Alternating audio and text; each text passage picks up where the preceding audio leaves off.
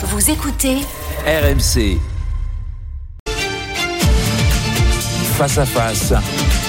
Apolline de Malherbe. Il est 8h32 et vous êtes bien sur RMC BFM TV. Bonjour François Ruffin. Bonjour. Merci d'être dans ce studio pour répondre à mes questions. Vous êtes député LFI de la Somme, mais euh, député et reporter, puisque c'est comme ça que vous vous définissez. Et vous aviez d'ailleurs publié un livre en 2018 qui s'appelait Un député à la ferme. Vous parliez déjà hein, des grandes difficultés euh, du monde agricole et des paysans pour pouvoir se nourrir et vivre dignement de, de leur euh, travail. On va évidemment tout au long de cette matinale également vous parler des cartes de blocage. Elle s'est étendue. On vous informe en direct sur RMC et BFM TV. Euh, mais d'abord, euh, rien à voir, on a appris hier soir que les députés allaient toucher 300 euros de plus. C'est une augmentation de 300 euros qui a été euh, actée, 300 euros par mois pour chaque député pour des dépenses de, frais. C'est même plus que l'inflation. Vous allez en faire quoi? D'abord, j'ai annoncé que je le reversais pour moi à Solidarité Paysan. Donc, vous savez que je garde pas la totalité de ma rémunération. Et ça, c'est pas pour la rémunération, c'est pour le fonctionnement. Maintenant, que les députés, la démocratie aient besoin d'argent pour fonctionner, c'est une chose. Mais ça peut se concevoir. Moi, ce qui me paraît choquant dans cette décision, euh, qui a été prise par tous les groupes, sauf le groupe euh, La France Insoumise. La France Insoumise s'est euh, abstenue, n'a pas voté pour. Et même a été contre cette décision. Pourquoi c'est choquant? C'est choquant parce qu'on est dans une assemblée qui refuse l'indexation des salaires sur l'inflation, et on va y venir. La première demande des Français, c'est de vivre de son travail, de bien vivre de son travail. Donc, dans cette assemblée où on refuse l'indexation des salaires sur l'inflation, où on va doubler les franchises médicales, où on va augmenter l'électricité de 10%, bon, dans cette, ce cadre-là, les députés se permettent une augmentation pour leur budget à eux. Tout comme le président de la République s'est permis une augmentation sur son budget de fonctionnement à l'Élysée. Ben non, c'est pas normal. S'il y a à se serrer la ceinture, ça doit commencer par les dirigeants, ça doit commencer par montrer l'exemple, ça doit commencer par le haut. Ou voilà. alors à l'inverse, ou, ou, alors, à l'inverse, vous appelez toujours à une indexation ah, des salaires. C'est évident que j'appelle à une indexation des salaires à minima sur l'inflation. L'inflation a pris 5% cette année, ben normalement les salaires doivent pouvoir prendre 5% de manière à ce que simplement les Français vivent de leur travail. Les points de blocage se multiplient partout en France. C'était parti de Haute-Garonne, mais désormais c'est un peu partout, notamment en Bretagne, avec une grande manifestation qui est attendue euh, à Rennes. Il y a des points sur lesquels se crispe. Sur euh, l'A7 ce matin, on a vu euh, des, vraies tensions, notamment entre les routiers, des routiers étrangers ou dont la cargaison était étrangère, qui a été vidée par les agriculteurs. Est-ce que vous vous redoutez que ça ne bascule dans une certaine violence ou dans une certaine colère non maîtrisée Je suis euh, toujours, je, je dis toujours, je le répète, que pour moi la violence n'est pas la solution, que euh, même ça dessert bien souvent les mouvements plus que ça ne les sert. Maintenant, je suis solidaire de toutes les personnes qui se battent simplement pour une chose, c'est vivre de leur travail. Et là, ce qu'on voit dans le monde paysan, la demande est simplement une demande de pouvoir vivre dignement de son travail. Euh, alors moi, je reviens sur le fond. Hein. Sur le fond, c'est quand même parce que cette crise, c'est pas comme si elle était nouvelle. Emmanuel Macron arrive au pouvoir et il entend. D'ailleurs, il date de 2018. Hein. Exactement, hein. parce qu'il entend à ce moment-là que bah, c'est pas normal, les prix ils vont pas les paysans sont pas payés comme il faut sur le lait, sur le porc, sur la volaille, sur à peu près tout. Ils sont pas payés, ne serait-ce que pour pouvoir euh, remplir leur coût de revient. Bon, déjà à l'époque. Et il y a une réponse qui est les États généraux de l'alimentation avec une loi Egalim qui est plus qu'imparfaite. Elle, est imparfaite. Vous l'aviez votée. Vous estimiez euh, au moment où elle est passée que c'était mieux que rien. Aujourd'hui, le problème, c'est qu'elle n'est même pas appliquée. Certains euh, agriculteurs et notamment les éleveurs laitiers disent que vis-à-vis dans le bras de fer là des négociations commerciales avec Lactalis. Lactalis leur dit OK, on va vous augmenter d'un pour cent. Les les éleveurs laitiers disent on a besoin de minimum 5% Personne ne vérifie et dans cette loi Egalim que vous avez votée, il n'y avait pas de contrainte, il n'y avait pas de sanction. Ah, d'accord. Était... Vous savez, je prends toujours ce qui peut être mieux par rapport à rien. Donc à l'Assemblée, j'ai cette démarche constructive qui va OK, vous, vous, nous donnez ça, je vais le prendre. D'accord. C'était un premier pas pour vous la mais, loi Egalim. Mais je, je, je n'ai cessé de plaider pendant toute la loi Egalim, avant la loi Egalim, après la loi Egalim, et aujourd'hui encore, pour des prix planchers. Pour des prix planchers, ça veut dire quoi? Ça veut dire qu'à l'époque de la loi Egalim, il fallait que le litre de lait soit à 40 centimes d'euros pour que les, les, les, agriculteurs puissent être payés correctement. Eh ben, il fallait que l'État dise le prix plancher, le minimum à payer, c'est 40 centimes d'euros. Point. Or, Je peux vous lire la loi Egalim si vous voulez, parce que c'est une usine à gaz qui a été construite. À la place de dire prix plancher, on fixe un prix, ça donne ça. Les accords cadres, leur détermination des prix, devront prendre en compte un ou plusieurs indicatifs relatifs au coût pertinent de la production en agriculture ou à l'évolution de ses coûts, et un ou plusieurs indicateurs relatifs au prix des produits agricoles et alimentaires. Charge ensuite à un médiateur de modifier ou supprimer les accords cadres. que là, vous m'avez donné Bon. mal à la tête. Voilà. Hum. On rajoute ça aux Incompréhensible. usine, leur usine déjà. à gaz. Donc c'est pas ça. Il faut. Pourquoi ils ont fait ça? Parce qu'au fond là, ce que vous avez, c'est une défaillance du marché. Le marché ne marche pas. Le marché, il écrase les paysans. Vous savez, moi j'ai cette image dans la Révolution française où on a un paysan du tiers état qui a sur ses La épaules un curé. Voilà, qui a sur ses épaules un aristocrate. Aujourd'hui, le paysan, il a sur ses épaules l'industrie agroalimentaire, qui a sur ses épaules la grande distribution. Eh ben, il faut que là-dedans, l'État, il joue son rôle et qui il rétablisse de la À justice et cela rétablisse l'égalité. s'ajoute la question. À cela s'ajoute la question aussi de l'Europe. Vous appelez à une exception agriculturelle. On va y revenir. Je voudrais euh, d'abord qu'on fasse un tour par le terrain parce que précisément sur ces réponses politiques qui sont attendues, euh, Nicolas Poincaré est sur la 64 en Haute-Garonne au niveau du point de blocage d'origine, là où tout a commencé. Et Nicolas Poincaré, vous avez euh, compris que euh, ils attendent Gabriel Attal. Ils ne lèveront pas le blocage tant que Gabriel Attal n'est pas arrivé et euh, ils savent comment s'y prendre. Hein. Oui, c'est ce que me disent les, organisateurs de, de ce point de, de blocage ici. Ce qu'ils veulent, c'est le déplacement du Premier ministre sous ce pont pour venir leur annoncer les mesures. Et effectivement, pour faire pression sur euh, Matignon, ils ont un, joker dans leur poche qu'ils ont déjà utilisé plusieurs fois. Ils font savoir à Matignon qu'ils sont en contact avec les équipes du Rassemblement national qui leur ont proposé que Jordan Bardella vienne ici. Et jusqu'à présent, ils ont dit à Jordan Bardella non merci, c'est pas le moment. Mais ils disent à, Matignon, écoutez, si, si Gabriel Attal ne vient pas, alors ce sera Jordan Bardella. Vous voyez qu'ils ont un, un sens politique aigu, ces agriculteurs de Haute-Garonne. Une forme de chantage, de chantage au RN. Merci Nicolas. Euh, François Ruffin, euh, est-ce qu'il y a quand même ce point de bascule? On sait que dans les Pays-Bas, par exemple, avant l'arrivée de euh, Geert Wilders au pouvoir, c'est aussi la colère des paysans qui a euh, fait monter l'extrême droite. Vous savez, moi, je défends les gens, qu'importe le bulletin de vote qu'ils glissent dans l'urne. Jamais j'ai demandé à un ouvrier qu'est-ce qu'il votait avant de le défendre. Vous voyez, donc c'est pour moi le sujet. Il faut pas s- transformer un sujet de fond en un sujet politique, en un sujet politologique. et Qu'est-ce que ça va donner aux élections, et ainsi de suite. Euh, on est là dans un moment qui est un moment de crise, qui peut être un moment de vérité, qui peut être un, un moment de bifurcation et un moment où la société française peut choisir. Au fond, l'agriculture française, elle a besoin d'un cap. Et le gouvernement, malgré, je l'ai dit, six années maintenant de crise larvée, il ne donne pas de cap. Il tient un double discours. Il dit d'un côté, il faut la montée en gamme, il faut le bien-être animal, il faut sortir des phytos, et de l'autre côté, il faut être compétitif avec les fermes-usines du Brésil, avec les fermes-usines demain d'Ukraine. Eh bien non, il y a un choix à faire. Il y a un choix à faire entre est-ce qu'on dit que la priorité, c'est de nourrir les Français, de bien nourrir les Français, ou est-ce que l'objectif, c'est d'être compétitif à l'international, sans protection, et à ce moment-là, eh ben, il y a un dumping. Mais comment faire entre les deux? Comment faire sur ce tiraillement, au fond, entre effectivement les normes environnementales et la question des revenus, la question aussi, bien sûr, de la, la concurrence? Vous avez évoqué à l'instant l'Ukraine. Après la, le début de la guerre en Ukraine, l'Union européenne, par une forme de solidarité, a décidé d'ouvrir les frontières commerciales avec l'Ukraine, ce qui a eu pour conséquence une arrivée massive, notamment de, tout ce qui est céréales ukrainiens, qui ne respectent pas les mêmes euh, normes euh, que nous et qui sont venus euh, évidemment concurrencer le, le- travail des agriculteurs, notamment français. Est-ce qu'il faut refermer cette frontière avec l'Ukraine? Normalement, ça devait être pour du transit. Ça devait être pour aller euh, nourrir notamment euh, l'Afrique du Nord, puisque normalement le- l'Ukraine, euh, par ses bateaux, va nourrir l'Afrique du Nord. Là, à la place d'être du transit, ça a été déversé sur les marchés européens. C'était pas la fonction de départ de cette solidarité. Enfin, je note que cette solidarité, vous savez, euh, Donc moi- vous, vous appelez à ce que ça soit, ce qu'on y mette fin, bah, à que refermer. J'appelle à ce que ça soit vraiment du transit et que ça soit pas pour nourrir les marchés européens.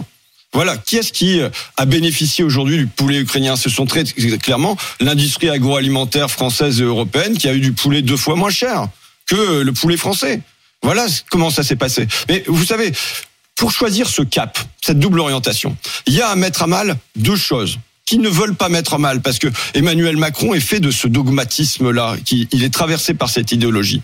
Il y a premièrement une sortie du libre-échange, et Deuxièmement, une sortie du marché ou une tempérance du marché, une régulation du marché. Je m'explique c'est ce que j'appelle l'exception agriculturelle. De la même manière qu'on a fait une exception culturelle qui, qui permet... a été acceptée par l'Union Européenne. Hein, par l'Union euh, Européenne, par l'Organisation mondiale du commerce, pour qu'on ait un cinéma français, pour qu'on soit aux Oscars avec Anatomie d'une chute. Ben, c'est le résultat d'une politique et pas juste du génie, du talent d'une personne. Ben là, si on veut avoir une agriculture française, si on veut la maintenir, parce que c'est la question que je pose. Moi, vous savez, dans ma région, j'ai vu partir les usines vers la Roumanie et vers la Chine. On est en train que- de revivre la fin du monde industriel et là c'est la fin du monde Eh agricole. ben, je ne veux pas qu'on délocalise l'agriculture comme on a Oui, délocalisé, Ruffin. comme on a Pardon, délocalisé. J'y reviens parce que l'industrie. parce que c'est c'est tout le problème, un tiraillement entre euh, l'environnement et euh, les revenus des agriculteurs. Et là sur l'Ukraine, je vous repose la question parce qu'au fond c'est une question aussi de solidarité. Euh, on s'est dit on va faire ça par solidarité avec les Ukrainiens, mais en fait vous dites la solidarité, ok un peu, mais enfin pas Mais moi- pas à n'importe quel prix. Moi, je dis, ceux qui font la solidarité. pour les Ukrainiens. Je dis, non, écoutez, Madame Apolline de Marne, si vous écoutez ce que j'ai dit, j'ai dit d'accord pour du transit. C'est le, le but, d'accord? Maintenant, vous savez, la on a dit Ça veut dire interdire au, à l'agroalimentaire français, par exemple, de d'acheter du blé ou du poulet ukrainien. Exactement, tout à fait. Euh, vous savez, la solidarité, moi je suis pour, évidemment, tout le monde est pour la solidarité de principe. Quand on a fait euh, le- l'extension, l'élargissement aux pays d'Europe de l'Est, à la Pologne, à la Roumanie, à la Bulgarie, on nous a demandé de le faire aussi par solidarité. Vous savez, ceux qui prônent la solidarité, ce sont pas ceux qui en payent le prix. Parce que euh, vous êtes journaliste, vous êtes protégé. Vous êtes pas, c'est pas un, un- un journaliste roumain qui va remplacer Apolline de Malherbe demain. Le commissaire européen, il va continuer à toucher la même paye. En revanche, quand on ouvre les frontières de l'Ukraine, comme on le fait aujourd'hui, Oui, si on met le poulet ukrainien à côté du poulet français, que le poulet Eh ben, ukrainien est, est moins cher, le consommateur, même s'il a de la sympathie pour c'est le, le paysan, mais c'est même pas le consommateur parce que le consommateur, vous savez, Il ne le saura même pas. il saura même pas. D'accord Ça sera dans la Donc- barquette. Donc simplement, il faut l'exception agriculturelle, c'est une sortie du libre échange. C'est considéré que voilà. Quand il s'agit de la terre, de ses fruits, de notre assiette, on doit pouvoir avoir une exception aux règles de libre échange, ce qui me paraît aller soi. Mais c'est une ensuite, forme de sortie des traités. C'est une forme de sortie des traités, Et- ou en tout cas d'une partie des mais traités. là, c'est- il s'agit de, surtout de l'Organisation mondiale du commerce. Euh, en fait, là, on a un gros problème avec l'agriculture dans la mondialisation. Je vais faire un- depuis les accords de Royal Ground en 1994. Je suis pas d'accord à ce moment-là pour qu'on fasse entrer l'agriculture dans euh, le, le- la grande machine à laver de la mondialisation. Ça, c'est un premier point. Mais il faut bien voir qu'il y a un deuxième point. C'est le marché. Parce que même si on fait ça, il restera quand même sur les épaules des agriculteurs la grande distribution et l'industrie agroalimentaire. Donc ça veut dire qu'il faut réguler le marché intérieur, quand bien même il y aurait euh, cette euh, sortie des traités de libre-échange de- au niveau de l'Organisation mondiale du commerce. C'est une deuxième chose. Et là, dire que quand je propose des prix planchers, vous savez, on répond, c'est le retour des colcos. Voilà ce qui m'est dit euh, à l'Assemblée nationale, en gros. C'est-à-dire une ça- organisation communiste. voilà, que ça serait euh, la Corée du Nord, le Venezuela, enfin bon, il y a une liste comme ça. Non, vous savez, c'est l'Europe. C'est l'Europe d'il y a 20 ans.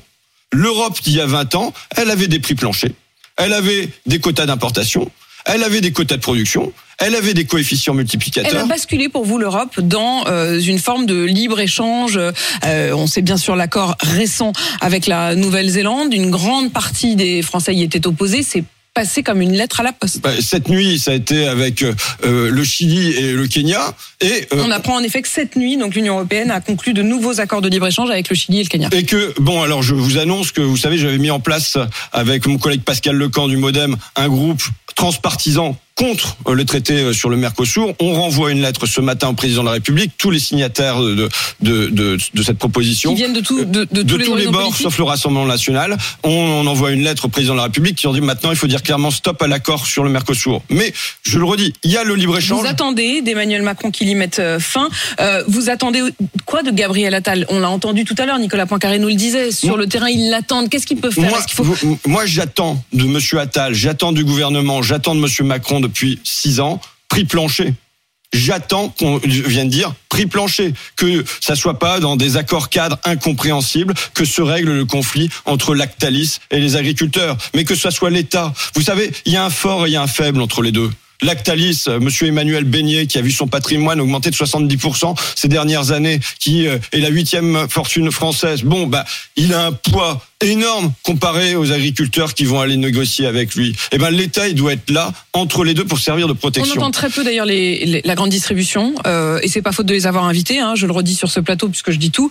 Euh, J'ai évidemment proposé à la fois à Michel Edor Leclerc, à Dominique Schelcher de Super U, à Intermarché, à Auchan de venir parler et on les sent tous extrêmement prudents. Euh, ils nous disent à demi mot que tout ça est trop explosif et donc dans ce moment où normalement ils seraient tous sur les plateaux, hein, puisque c'est la dernière semaine de négociation eh ben euh, ils sont aux abonnés absents. Et euh, je, je regrette d'autant plus que le gouvernement ne dise pas clairement prix plancher que pendant les états généraux de l'alimentation, Monsieur Leclerc que vous citez, il avait dit s'il faut ça pour sauver l'agriculture française, Oui, eh ben feu- mettons des prix planchers. Il y avait le patron de, de Intermarché à l'époque, euh, Monsieur Serge Parpin, qui avait dit s'il faut ça, mettons C'était euh, Super c'est c'est oui. Super U, excusez-moi, qui, qui avait dit s'il faut des prix planchers, faisons des prix planchers. Le, le, le responsable, Monsieur Olivier Alain, des États généraux de l'alimentation, il disait il faut des prix planchers. Donc il y avait un. un- Mais est-ce que ça c'est compatible avec le problème de l'inflation? Mais, euh, euh, pour moi, vous savez, on a un. D'abord, oui, parce que qu'en fait, les prix Non, ont mais je augmenté. est-ce que les Français vont vous suivre là-dessus? Ils Mais demandent je- quand même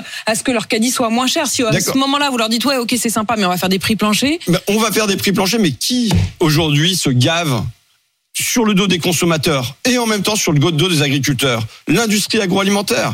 Vous avez C'est euh, taux de- Nestlé, c'est Danone, c'est Lactalis, comme vous Et, disiez. et on peut généraliser. Le taux de marge de l'industrie agroalimentaire aujourd'hui, c'est 49%. Ça n'a jamais été aussi élevé. Donc, euh, dire qu'il faut augmenter les prix au départ pour les agriculteurs pour mieux les rémunérer, mais que bah voilà la marge de l'industrie agroalimentaire, elle doit diminuer. Je pense que c'est pleinement audible par tout le monde. Vous restez européen, vous restez euh, pour euh, le fait que la France reste dans l'Union européenne? Ce matin, j'avais euh, plusieurs témoignages d'agriculteurs et, et je, je garde en mémoire cette phrase de l'un d'eux qui était euh, sur un tracteur avec notre reporter. Il était en direction de Rennes et il avait cette phrase. Il disait l'Europe a décidé de notre mise à mort.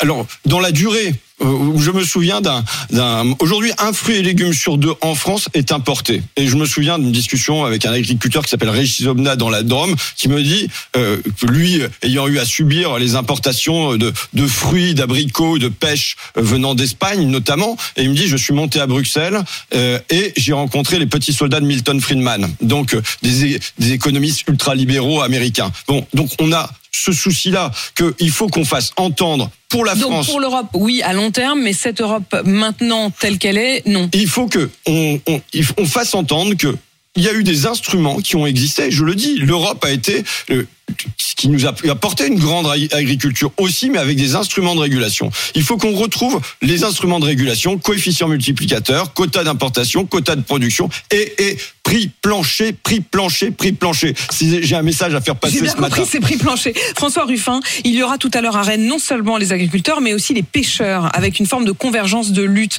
Quand vous voyez que là, pendant un mois, le golfe de Gascogne, il y aura 450 bateaux qui vont devoir rester à quai pour laisser un mois de répit aux dauphins. Les pêcheurs euh, s'en plaignent, disent que c'est très dur pour eux de devoir laisser euh, les bateaux. Alors certes, ils auront une indemnité, 80% du chiffre d'affaires. Euh, vous êtes plutôt pour sauver les dauphins ou pour sauver les pêcheurs? Parce que en fait, c'est quand même comme ça que se pose la question Non. désormais. Et, pour la suite, vous savez, euh, euh, Madame Apolline de Ma- Malherbe, on doit prendre au sérieux la situation écologique. Moi, ce que je viens de dire aujourd'hui, c'est pas qu'il y a un dumping à opérer sur la question. Quand on a 30% des oiseaux qui ont di- disparu pendant une génération, la vôtre, la mienne.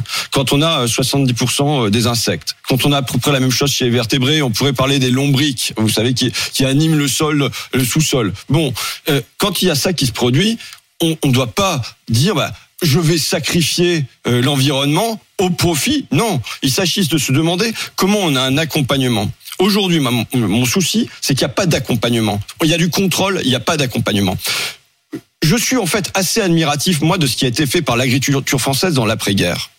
En une génération, on retrouve notre souveraineté alimentaire en 1972. Pourquoi? Parce que l'État dit voilà, on va faire de la production, il nous faut euh, de la chimie, il nous faut de la mécanique, il nous faut du remembrement. Le souci que j'ai, c'est que depuis 1972, on n'a pas dit aux agriculteurs français voilà le cap qu'on veut. Aujourd'hui, il faut que l'État donne un cap et qu'il accompagne et qu'il donne des outils pour ça. Par exemple, la crise de l'eau.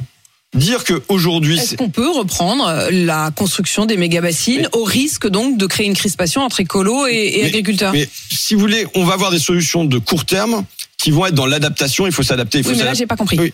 On en met ou pas des méga bassines, François Ruffin? Des méga bassines, non. Des bassines potentiellement, oui, mais pas des méga bassines. Mais euh, en revanche, te dire. Une alternative à ces méga mais, bassines. mais si vous voulez, les solutions immédiates. On peut trouver des solutions immédiates par un abaissement de normes et ainsi de suite. Mais dans la durée, on s'en sortira pas comme ça. Quand en France, il y a un litre sur deux qui est consommé par l'agriculture et un litre sur deux dans cette agriculture qui est consommée par le maïs, il y a une interrogation à avoir sur la Vous culture voulez du dire, maïs. dans ces cas-là, bah, faut peut-être faire un peu moins de maïs et puis un peu plus d'autres Eh cultures ben, qui sont plus adaptées à, à- à culture. nos, et je à vais vous dire laquelle. Je vais vous dire laquelle j'ai posé sur la table. J'ai posé une question au ministre de l'Agriculture. Le sorgho. Le sorgho est une plante qui consomme beaucoup moins d'eau. Maintenant, on va. Il s'agit pas. Mais vous comme- allez remplacer le maïs par le sorgho? Tout à fait. Et il y a des agriculteurs Vous en qui le font. comment du sorgho Mais- mais comment on mange du maïs? On mange du maïs transformé. Vous savez, dans la plupart du temps, c'est pour nourrir les animaux. C'est pas du nourrir du maïs qui vient directement qui pour, pour la nourriture animale. Maintenant, la question, si jamais on veut avoir ce, ce- cette bifurcation, c'est qu'on peut pas demander aux paysans de le faire tout seul dans leur coin. On doit faire ce qui a été fait dans l'après-guerre par un, accompagn- par un, un accompagnement, par euh, des ingénieurs. Vous savez.